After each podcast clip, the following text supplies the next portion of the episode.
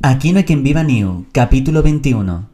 Una semana después, Vicenta es nominada para un premio radiofónico pero no tiene con quién compartirlo, ya que Concha y Marisa siguen sin dirigirle la palabra. Ambas también son nominadas al mismo premio radiofónico, por lo que ahora incluso son rivales.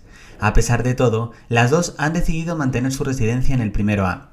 Carlos y Lucía han decidido hablar de lo sucedido, únicamente deben ser compañeros de trabajo y como mucho amigos. El beso que se dieron la semana anterior no puede volver a repetirse. Carlos cree que está sintiendo de nuevo algo por ella y a ella le está pasando lo mismo. La policía descubre la ilegalidad de Alex y Pablo y los echa del piso. Alex decide marcharse de nuevo del país mientras que Pablo consigue llegar a un acuerdo con el dueño del piso y alquilarlo. Mariano sigue encantado con su trabajo, pero Higinio no puede soportar más los retrasos que le provoca su compañero. Fernando recibe una demanda de divorcio por parte de Mauri. Javier intenta animarle con un viaje, pero este se encuentra muy deprimido con la situación. Bea continúa viviendo con Mauri de forma temporal para seguir animándole con su situación, lo que provoca celos en su actual pareja, Sandra.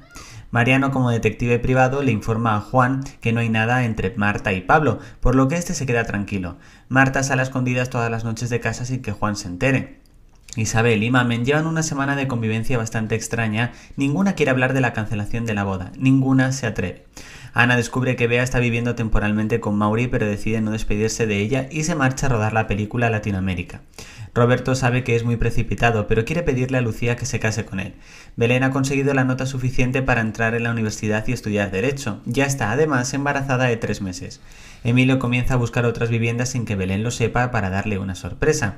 Mientras que Alicia continúa viviendo con Lucía, Paco se traslada a casa de Roberto.